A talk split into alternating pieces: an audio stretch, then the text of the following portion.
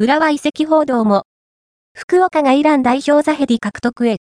山岸優也の後釜か、アビスパ福岡は、今月24日開催の明治安田 J1 リーグ開幕節で、北海道コンサドーレ札幌相手に0対0と引き分け。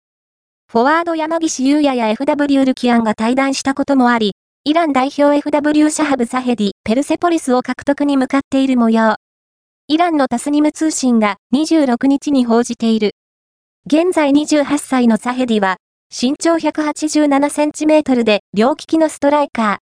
ー。2014年にペルセポリスのトップチームに昇格してから移籍を繰り返す中、2017年にはタスニム通信によって浦和レッズ加入の可能性が報じられたほか、韓国一部水原三つ星やウクライナ一部ゾリャなどにも在籍していた。